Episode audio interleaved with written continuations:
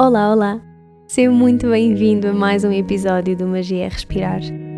O Magia é Respirar é um podcast lunar, sai a cada lua nova, quarto crescente, lua cheia e quarto minguante.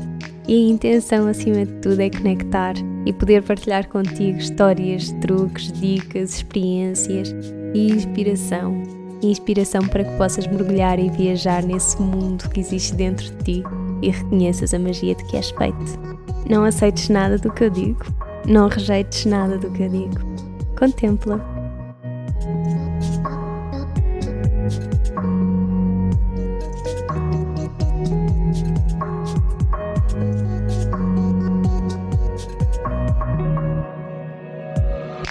Nós no primeiro episódio falámos sobre respiração e, eu referi na altura que vou, ia voltar a, a abordar o assunto e hoje é isso que eu vou fazer. Até porque tenho recebido muitos pedidos para voltar a falar sobre respiração e sobre pranayama, portanto senti que estava na altura, já estava mesmo na altura. Por outro lado, é também um verdadeiro prazer para mim falar sobre respiração e perceber que há tanta gente interessada em saber mais sobre, sobre isto tudo e sobre as práticas de pranayama e sobre todo um mundo que se estende por aí. Portanto, este episódio vai ser mesmo para isso.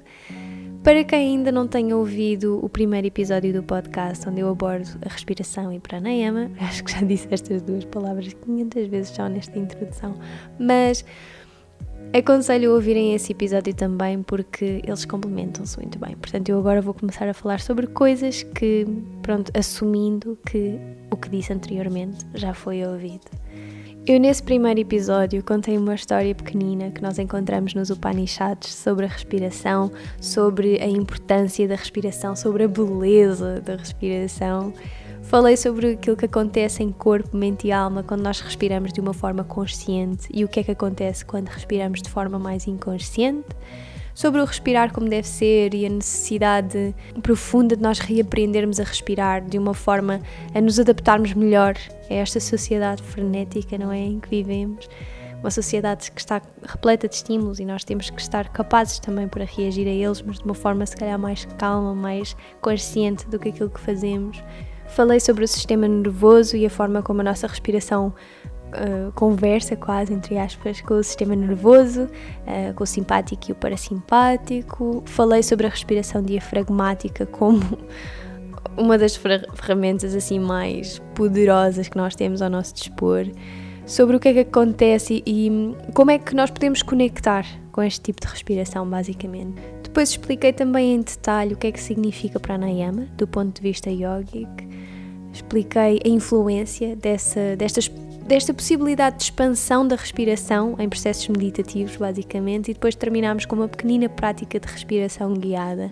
Isto é um resumo assim mesmo muito resumido de meia hora de conversa, não é? Bem, não, não foi bem uma conversa, foi mais um monólogo, mas sim, é isso. Eu fui ouvir esse episódio para preparar este, não é? E reparei que eu tive o episódio inteiro a falar sobre respirar como deve ser e de uma forma consciente, mas eu não expliquei mesmo ao certo o que é que eu queria dizer com isso, e acho que é, é mesmo por aí que eu gostava de começar, que é o que é que é isto de respirar como deve ser, o que é que eu quero dizer quando digo mesmo até que assim a, transforma, a maior transformação que eu senti com o yoga foi que eu aprendi a respirar como deve ser. Eu falei sobre a respiração diafragmática nesse episódio, portanto, agora não vou estar a pegar nisso e na maquinaria toda por trás disso, mas é uma ótima forma de começar a trazer para o nosso dia a dia e para o nosso padrão consciente de respiração uma forma mais correta de respirar. Portanto, nesse episódio há uma explicação exata da respiração diafragmática e tem também uma pequenina prática guiada no meu Instagram TV. Portanto, se quiserem, vão até lá para perceber um bocadinho melhor o que é que eu estou a dizer. Portanto, respiração diafragmática está arrumada, é um ótimo começo, acho que isso foi bem esclarecido. Agora, nós para respirarmos como deve ser, temos de reaprender a utilizar toda uma capacidade respiratória e isso expande-se um bocadinho para lá da atividade do diafragma. Nós realmente precisamos do diafragma, não é? Aliás, o diafragma é assim o músculo respiratório primário, vá. E, e só isto, só o facto de nós sabermos isto, já diz muito sobre a forma como estamos a respirar, porque nós crescemos, eu, eu pelo menos eu tenho um bocadinho esta ideia, não sei porquê, de estar muito impregnado na nossa sociedade esta ideia do encolhe a barriga e estica o peito. Eu sinto que nós crescemos um bocadinho com isto. E o fazer isto, o encolher a barriga e esticar o peito, deixa muito pouco espaço ao diafragma para fazer aquilo que ele tem a fazer. Tal como o curvar as costas também limita muito a atividade do diafragma. Portanto, todo o processo respiratório. O diafragma é aquele músculo que separa a, a cavidade torácica da cavidade abdominal. Então, aquilo que ele faz durante o processo respiratório, ou aquilo que ele deverá estar a fazer de preferência, é na inspiração ele desce e cria assim alguma pressão nos, nos órgãos que estão por baixo dele. Uh, ok, lembrei-me aqui de uma confusão que eu ao início, quando comecei a, a tentar perceber isto, fazia, que é a barriga expande, certo? Nós, quando inspiramos, isto é uma expansão, temos ar a entrar para dentro de nós, portanto, o nosso corpo deve expandir. Mas o diafragma, ele, ele desce na inspiração. Quando nós estamos a, a inspirar, a barriga sobe, mas o diafragma desce. Isto pode ser confuso, limitem-se a sentir, é realmente colocar as mãos aí na, nessa zona que separa a cavidade torácica da cavidade abdominal e sentir o que é que se está a passar ali. É mais fácil dessa forma, acho eu. À medida que a barriga sobe, na inspiração, e, e, com o apoio, não é, com a atividade do diafragma, ele tem de descer e pronto, e aplica alguma pressão nos órgãos que estão por baixo. Agora, o resultado disto acontecer é que a cavidade torácica expande e isto traz muito mais espaço ao coração para bater e, e para fazer aquilo que ele tem que fazer, não é? Manter-nos vivos. E isto é uma coisa que nós raramente deixamos que aconteça, seja por estarmos a fazer esta coisa do encolhe a barriga e estica o peito, ou a curvar as costas. Ou seja, este processo pode estar a continuar a acontecer de alguma forma, mas ele fica muito limitado e muito restringido. Restringido? Bem, fica limitado. Pronto, e depois, quando nós a expiramos, acontece exatamente o contrário. O diafragma relaxa, volta a subir e permite algum espaço na zona do abdômen. Porquê é que eu estou a dizer isto tudo?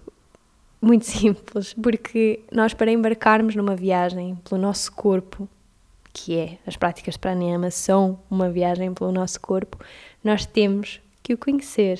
Nós, desde o primeiro dia em que viemos a este belo mundo, que nos limitamos a respirar e, e a tomar isto como uma coisa, como um dado super adquirido, porque de verdade, aquilo que nós achamos e que não está assim tão longe de ser a verdade, mas é que nós vamos continuar a respirar, não é? Quer estejamos atentos a isso ou não.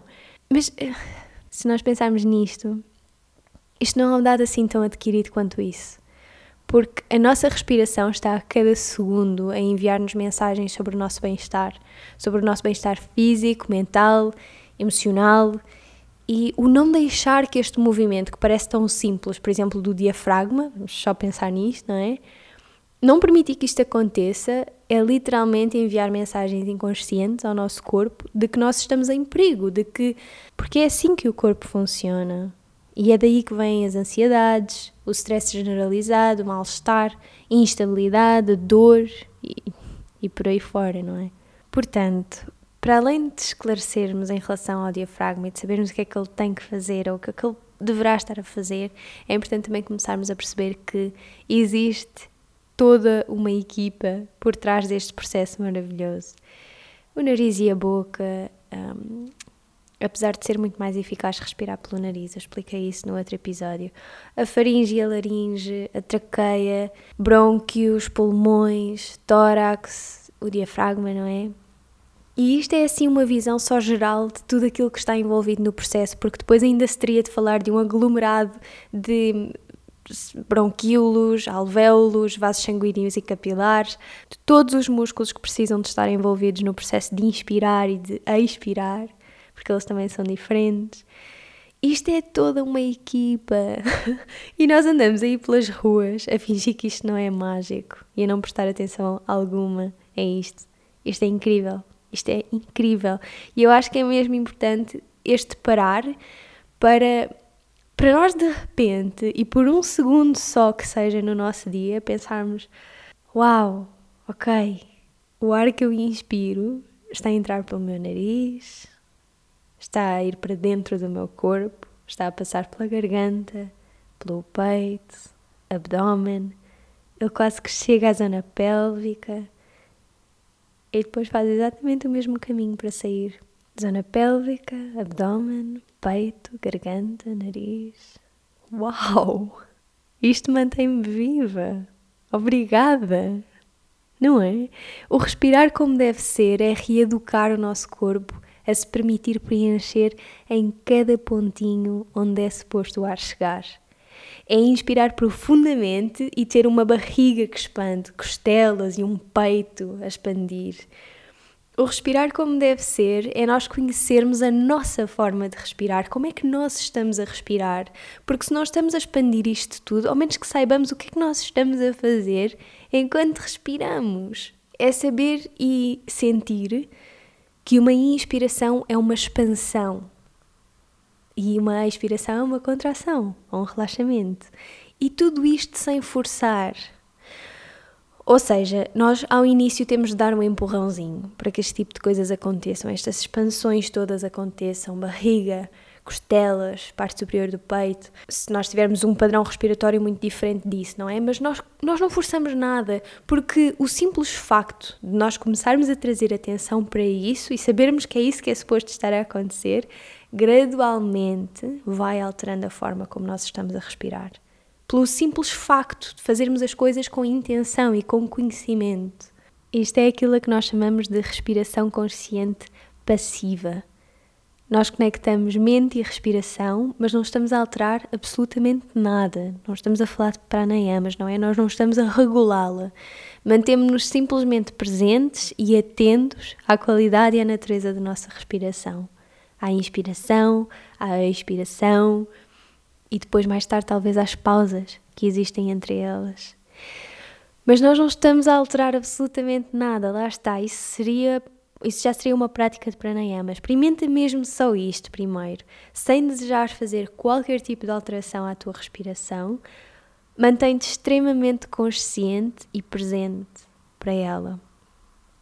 Porque nós, à medida que que, à medida que a nossa mente se concentra na respiração, nós tornamos-nos muito mais conhecedores da nossa inspiração, da nossa expiração. E mais profundo que isso ainda é nós começamos a conhecer os nossos padrões de respiração natural. E passado algumas respirações, até começamos a reparar nas pequenas pausas que existem, na retenção momentânea da respiração depois da inspiração e talvez até na suspensão após a expiração. Isto são assim os quatro momentos que existem numa respiração natural: inspiração, retenção, expiração e suspensão. E inspiração outra vez. Gradualmente, à, medida que a mente se absorve nesta observação do processo respiratório, as características da própria respiração, lá está, foi o que eu disse há pouco, elas tendem a começar um, o que é que eu disse? Ah, a alterar, a alterar involuntariamente, é isso. Ou seja, basicamente, a respiração altera pelo simples facto de te tornares mais consciente e mais presente. Nós não estamos a alterar nada, estamos a observar o processo, como se estivéssemos a ver uma peça de teatro, literalmente. Nós, ao fazermos isto, estamos a reparar e estamos a permitir que qualquer efeito da observação se manifeste de uma forma super natural na respiração. Isto por si só já é extremamente difícil, hein? eu estou a falar como se fosse muito fácil, mas não é. O observar a respiração sem a alterar minimamente e, e de uma forma forçada, não é? Isto exige um nível altíssimo de concentração. Mas se nós nos permitirmos a isso, isto pode até levar-nos a estados altamente meditativos, pode ser uma prática muitíssimo meditativa. E isto é assim aquele pré-requisito básico para quem queira depois então mergulhar em práticas de pranayama. Nós primeiro temos que conhecer a nossa respiração, temos que nos sentar com ela, temos que observá-la e temos que já, já ter esta comunicação super clara entre corpo e mente. É eu estou aqui, eu já te conheço, eu sei de onde é que vens, eu sei para onde é que vais, agora vou-te direcionar aqui para outra coisa. agora vamos, vamos passar para, próximo, para a próxima etapa e isto é uma conversa linda entre corpo e mente.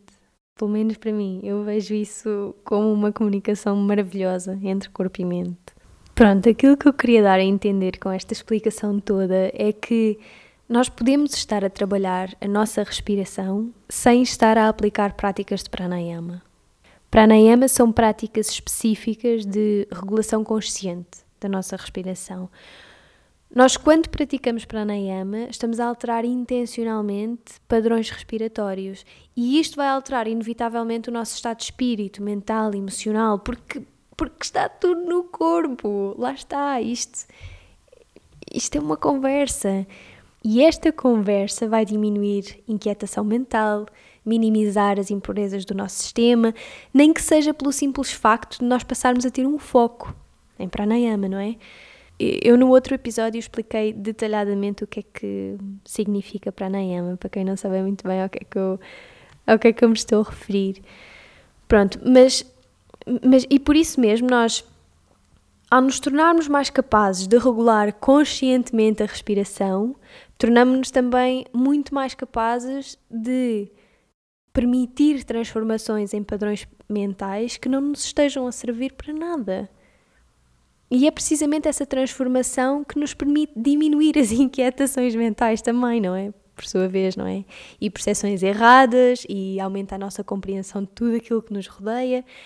E isto é um dos maiores objetivos do yoga, não é? É que é que nós nos tornemos mais capazes de direcionar a atividade mental para que possamos ver as coisas com muito mais clareza e possamos viver também com muito mais clareza.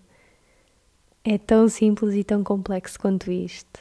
É verdade, eu queria só esclarecer também uma questão que acho que não ficou muito clara no último episódio sobre respiração, que é prana não é o ar que nós respiramos. Isto é uma ideia errada. Se prana fosse o ar que nós respiramos, quase que bastava voltar a encher um corpo com prana e ele ressuscitava, não é?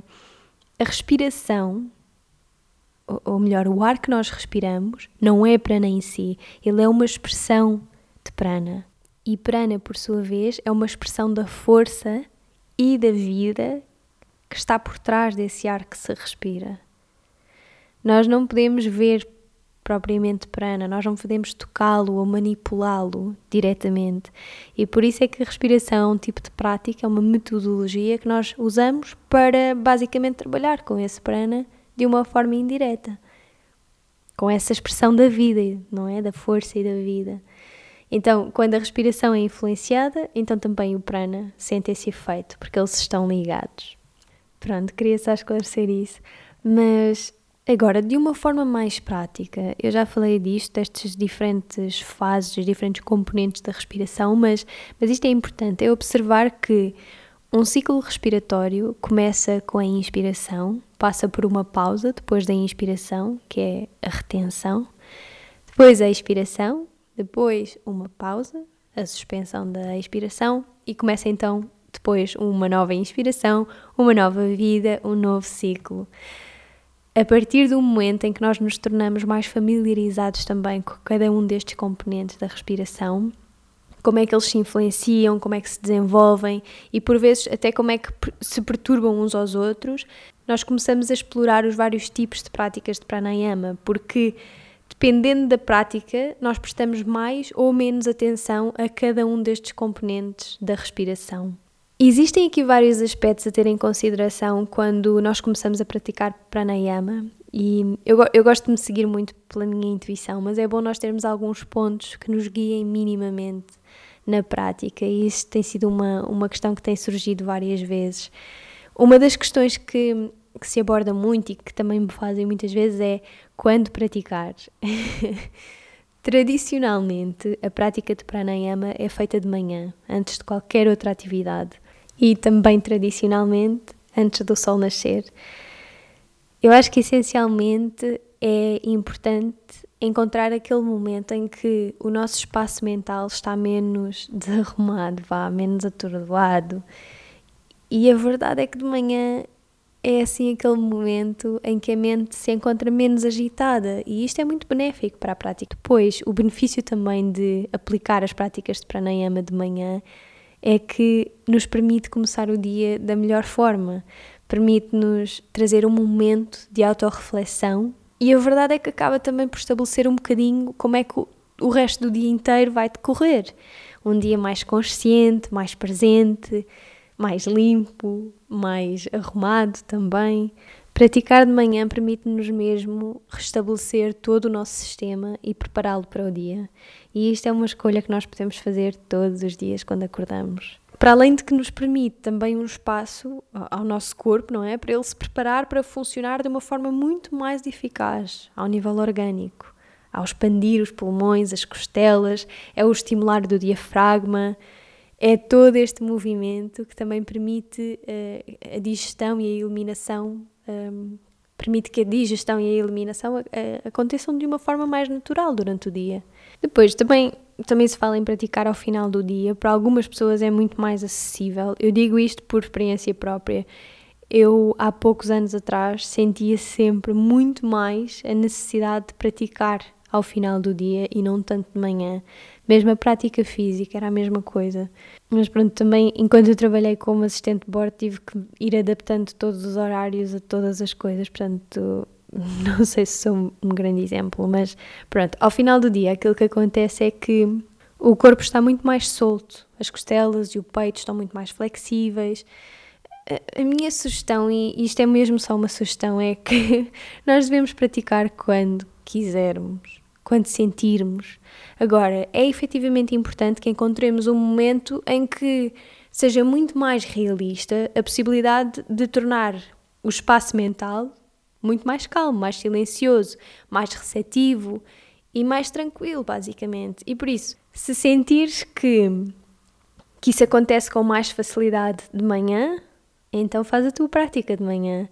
Se sentires que te faz mais sentido ao final do dia, que tens um espaço mental muito mais calmo e tranquilo ao final do dia, faz ao final do dia.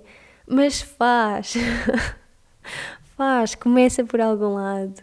A única coisa que, que é importante é não estarmos a fazer de barriga cheia, isso é que não é muito indicado, porque é importante que exista essa limpeza, entre aspas, não é? O mínimo que seja possível, de forma a que o processo ou a concentração, a energia, não é? Esteja a ser canalizada para a prática de pranayama e não para o processo digestivo ou de eliminação. E, e, a verdade é que o corpo também fica muito mais pesado e para estas práticas não é propriamente muito indicado. Outra coisa importante é que encontremos um espaço adequado para a prática, um espaço onde, onde vamos estar completamente longe de distrações, de ser interrompidos, tudo isso. E eu acho que isso é super claro, mas pronto, nunca se sabe, não, nunca sabemos, não é? Eu digo na mesma. Depois, outra questão é por quanto tempo praticar? E isto é uma questão que depende muito de pessoa para pessoa. Um, é assim, tradicionalmente e de acordo com o Hatha Yoga Pradipika, pranayama deveria ser praticado quatro vezes ao dia, de manhã, bem cedinho, não é? Ao meio-dia, de noite e à meia-noite, com 80 ciclos de cada vez. Isto está no capítulo 2 do Hatha Yoga Pradipika. Mas vamos lá esclarecer aqui uma coisa, vamos ser mais realistas que na vida moderna isto é um bocadinho utópico. Certo, acho eu. Idealmente, eu acho que um mínimo de 15, 20 minutos é importante, porque nós precisamos realmente daquele momento inicial de concentração e isso pode variar de pessoa para pessoa. Há pessoas que em dois minutos conseguem ficar altamente concentradas e há outras que demoram muito mais tempo. e esta questão da concentração é outro motivo pelo qual também é importante estarmos num espaço onde sabemos que não nos vão interromper, porque eu sei, para mim, pelo menos, se eu se, eu me, se me interromperem, eu posso ter demorado literalmente um minuto a conseguir ficar concentrada, mas se me interrompem depois, eu posso demorar bem uma hora a voltar àquele momento. Portanto, 15, 20 minutos para permitir um momento inicial de concentração e para, para beber realmente esta prática. Primeiro, tira um, um tempinho inicial para observar o processo natural da respiração, que era aquilo que nós estávamos a falar primeiro, sem o alterar. E depois então é que nos começamos a dedicar a alguma prática de pranayama que estejamos a sentir fazer. Outra questão que me colocam muito é em que postura praticar. Para a prática de pranayama, a postura mais adequada será uma postura sentada, confortável, mas onde a coluna esteja bem elevada e o corpo consiga estar relaxado. Ou seja, se se para manter a coluna alongada durante a prática nós sabemos que vamos precisar de algum apoio, então se calhar é uma boa ideia encostarmos-nos a uma parede. E se sabemos que as costas ou, ou as pernas nos vão começar a doer, então sentamos-nos numa cadeira. Mas nada disto deverá ser um impedimento à prática. Existem mil opções, mas o importante é mesmo isto: é que a coluna esteja bem alongada, esteja livre e, os, e o corpo consiga estar relaxado e tranquilo. Depois, e isto não é bem depois, eu devia ter falado nisto assim em primeiro lugar, mas é importante que saibas porque é que estás a fazer o que estás a fazer. e é importante também refletir no final, não é? Refletir naquilo que foi feito. Pronto, eu acho que, estes são assim os pontos principais que, que às vezes me questionam. Acho que não me esqueci de nada. Quando praticar, por quanto tempo praticar, em que postura. É isso. Ah, ah, outra questão importante é que seja uma prática regular. Isto deve ser uma prática determinada e regular. Ou seja, não é fazer hoje durante uma hora e ficar uma semana inteira sem, sem voltar a isto. Isto é uma prática que deve ser alimentada, que deve ser nutrida, portanto, com continuidade e regularidade. Porque verdadeiramente isto é, isto, isto é tomarmos conta de nós próprios. E eu questiono-me um bocadinho às vezes sobre isso, por, quer dizer, eu já tive. Ok, de repente fiquei com um. Minha cabeça foi saltada por pensamentos, mas eu já senti isto, mas isto é uma disciplina. Isto é mesmo nós trabalharmos também a nossa disciplina, porque isto são práticas que promovem o nosso bem-estar. Porquê é que nós vamos pará-las? eu questiono-me imenso sobre isto. Porquê é que nós paramos este tipo de práticas? É do género, pronto, já me cansei de trabalhar a minha mente e a conexão com o meu corpo. Ah, isto hoje não é para mim, talvez amanhã. Porquê é que nós fazemos isto? Isto é uma autossabotagem gigante. Isto reflete muito também a forma como nós nos sentimos, não é? E trabalhando a nossa dedicação e disciplina para com estas práticas, trabalhamos também o nosso amor próprio, não é? E respeito. Está tudo muito ligado. Muitas pessoas pediram-me para referir e para explicar alguns tipos de pranayama e eu vou fazer isso. Eu vou falar de diferentes tipos de pranayama agora, mas queria só dizer que a prática de pranayama deve ser guiada por alguém que a conheça, que a pratique e que a saiba transmitir a outra pessoa. O, o praticar pranayama não significa que nós podemos ensinar. Tal como o praticar asanas durante 30 anos não queria um professor de yoga existe uma estrutura por trás disto, do, do ensinar, do transmitir destas práticas. Nós não nos podemos limitar ao conforto da internet para aprender coisas tão profundas quanto estas. A prática de pranayama deve começar devagarinho, deve começar ao nosso ritmo e, e, ir desenvolvendo ao longo do tempo, mas sem forçarmos nada, de uma forma subtil, gentil. Pronto. Existem vários tipos de pranayama. Eu neste episódio vou dar assim só uma luz muito pequenina uh, a alguns. Então, uma das primeiras práticas de pranayama que normalmente se ensina é o Jai. O Jai Pranayama é uma respiração onde nós contraímos intencionalmente, mas assim também muito gentilmente, a laringe e basicamente estreitamos. Estreitamos? nós restringimos ligeiramente a passagem do ar na zona da garganta. Ela diminui, pronto. Isto naturalmente o que faz é com que saia um som assim muito suave à medida que nós vamos respirando, assim como o som do oceano. Para mim, eu percebi muito bem esta respiração um, assim, que é, imagina que tens um espelho à tua frente e que queres abafar esse espelho, tipo criar uma nuvenzinha, não é? ou um vidro, o que seja. Nós basicamente inspiramos pelo nariz primeiro, uh, inspira pelo nariz, e agora para expirar vamos abrir a boca e fingir que estamos a abafar, assim, a criar essa tal nuvem, esse espelho à nossa frente, tipo. e depois fechamos a boca. Não é? Portanto, não é, não, é com a, não é com a boca, isto vai ser com o nariz, mas esta sensação de inspirar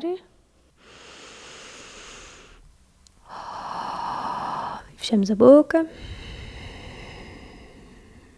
esse movimento na garganta fica até a expiração acabar. O Jai é precisamente essa restriçãozinha que nós sentimos na garganta, que é também, o Jai é também conhecido como a respiração vitoriosa ou respiração triunfante. E eu adoro pensar nisto por associá-la a, assim ao som do oceano. Pronto. Eu dei esta indicação de nós imaginarmos que estamos a abafar um espelho só para perceberem a sensação que passa pela garganta, mas lá está, a respiração é sempre feita pelo nariz. Portanto, a ideia simplesmente era só conectar aí com essa restriçãozinha que, que ficou na garganta. Inspiramos. E expiramos.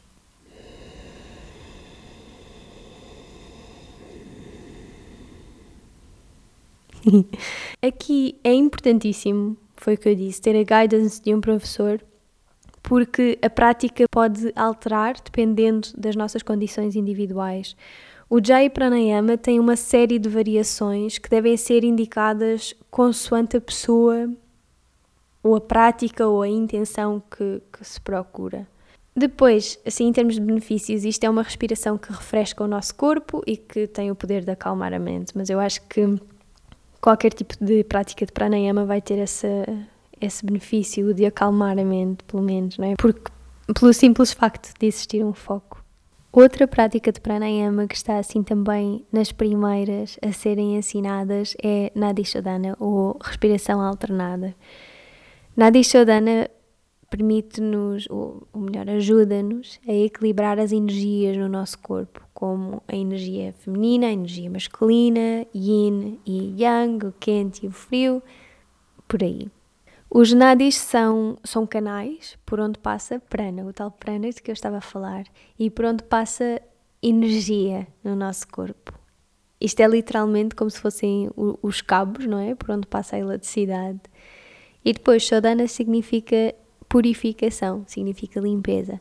Portanto, Nadi Shodana é uma limpeza, é uma purificação destes canais, por onde passa a energia, o prana.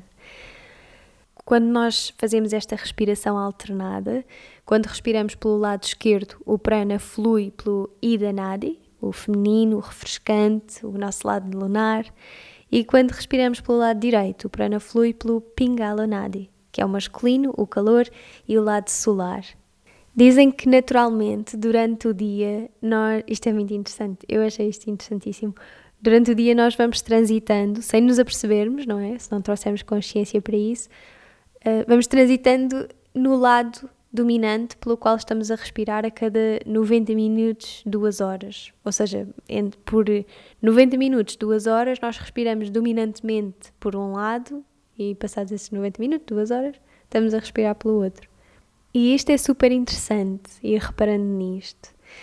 Mas pronto, nós quando praticamos Nadi Shodhana estamos basicamente a permitir ao nosso corpo um momento para que possa encontrar esse equilíbrio.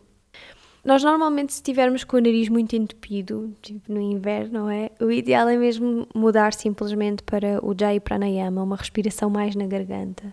Depois, para ir fazendo este movimento, esta, este alternar entre respirar por uma narina e depois pela outra, aplicamos dois mudras, sendo que um deles não é propriamente para estar a alterar, mas pronto, em, em Nadi Shadana estamos a aplicar dois mudras, ou seja, gestos. Mudras são, são as posições das mãos e que têm significados muito específicos. Eu agora não vou entrar muito em detalhe no significado do, dos mudras, mas a mão esquerda vai estar em Gyan Mudra para, para selar o ciclo energético do corpo enquanto nós estamos a praticar pranayama e é basicamente o indicador em contacto com o pulgar e a criar assim um círculo e os outros três dedos estendem. Pronto. Depois essa mão pode ficar por cima do joelho ou onde for mais confortável, sem comprometer assim muito o relaxamento dos ombros.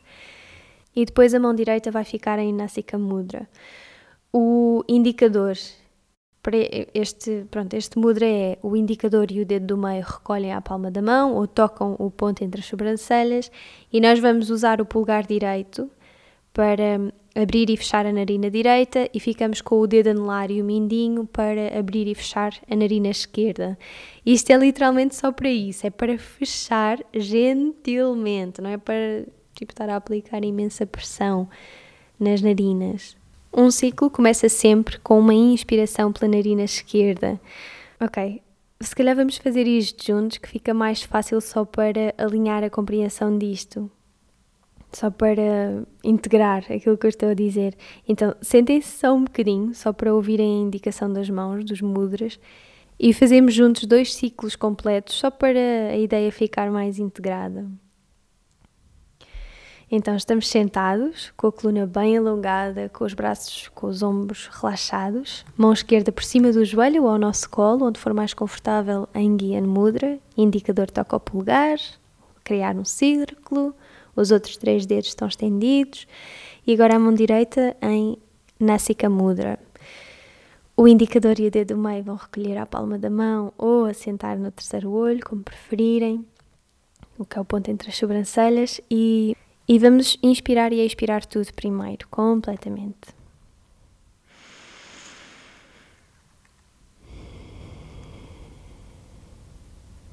E vamos começar pelo lado esquerdo. Vamos tapar a narina direita e inspirar pelo lado esquerdo.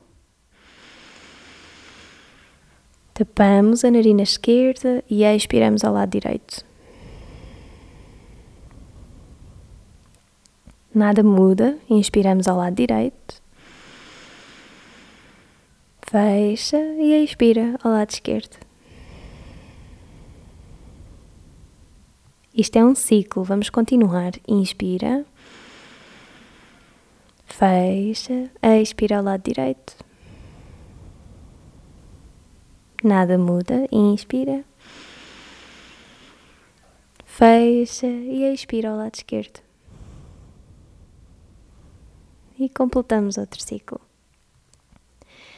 Isto é super importante, mesmo que braços e ombros continuam e mantêm-se relaxados, não, não forçamos muito a subida e a, e a descida dos ombros, do peito. Um, outra coisa que, que eu vejo muito a acontecer às vezes é a cabeça ir mexendo com a respiração. Ela não tem de mexer. Nós mantemos todo o resto suave, não é preciso forçar absolutamente nada. A única coisa que está a mexer é polegar direito, mindinho e anelar da mão direita. E isto é ir experimentando, é fazer à volta de 5 a 10 ciclos e ir sentindo os efeitos que a prática tem no, no nosso corpo. Isto é uma respiração que vai permitir que o sangue receba muito mais oxigênio do que numa respiração normal, e isto vai permitir desenvolver uma sensação de relaxamento e de purificação pelo corpo todo, o que é maravilhoso. Para além também de permitir restabelecer um equilíbrio, que eu já tinha falado, não é? Equilibra o sistema nervoso simpático e o parasimpático, e em alguns casos, ok, vou dizer isto outra vez, em alguns. Estou muito engraçada hoje. Em alguns casos, reduz o stress e a ansiedade. Esqueci-me só de dizer uma coisa super importante, lembrei-me agora, que é a inspiração e a expiração em qualquer prática de pranayama vai depender de, da nossa respiração. Nós não temos que estar a forçar, a não ser que estejamos a trabalhar com samavritis e com uh, contagens muito específicas na respiração, nós estamos a seguir a nossa respiração. Portanto, se a minha respiração foi muito longa ou muito curta para ti, vais ajustando à, à tua prática. Depois temos Shitali Pranayama, que é uma prática que refresca todo o nosso sistema, daí o nome, Citali, que significa literalmente refrescar. Aqui estamos, mais uma vez, sentados, coluna alongada, ombros relaxados, mente calma e tranquila, concentração na respiração e depois então começamos, como em toda a prática de pranayama. Ok, Citali é a língua vai enrolar e cria assim tipo um canudinho para quem não conseguir enrolar a língua, não faz mal, não enrolam a língua, fazem tudo igual sem enrolar a língua, mas a língua vai um bocadinho para fora na mesma. Ela vai um bocadinho para fora, nesse canudo, quem conseguir fazer o canudo, e nós inspiramos pela boca. A respiração é mesmo suposto fazer algum barulho, é como se nós estivéssemos a beber de uma palhinha. Inspiramos,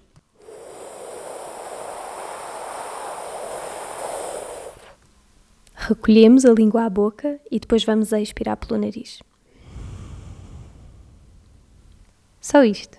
E continuamos. E observamos os efeitos da prática e o que é que nos faz sentir.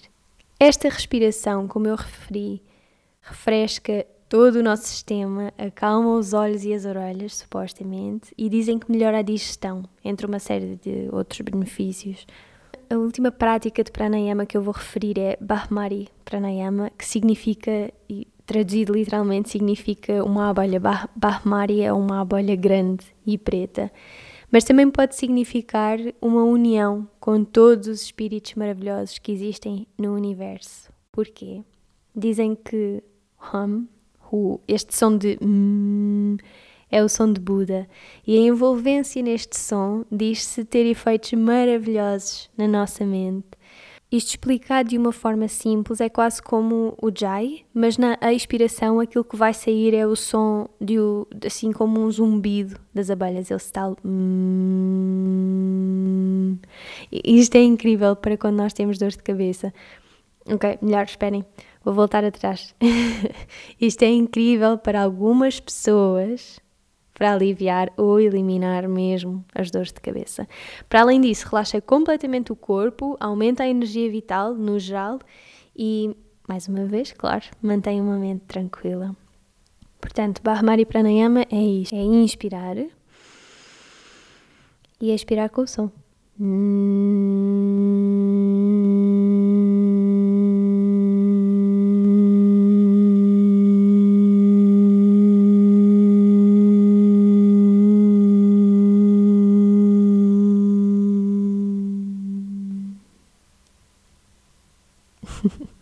Pronto. Em algumas, aquilo às vezes que se pode fazer é adicionar mudras aqui, mas pronto, eu acho que em formato de áudio fica um bocadinho explicar, difícil explicar este mudra. Portanto, vou deixar isso talvez para outra altura, para outro formato de comunicação.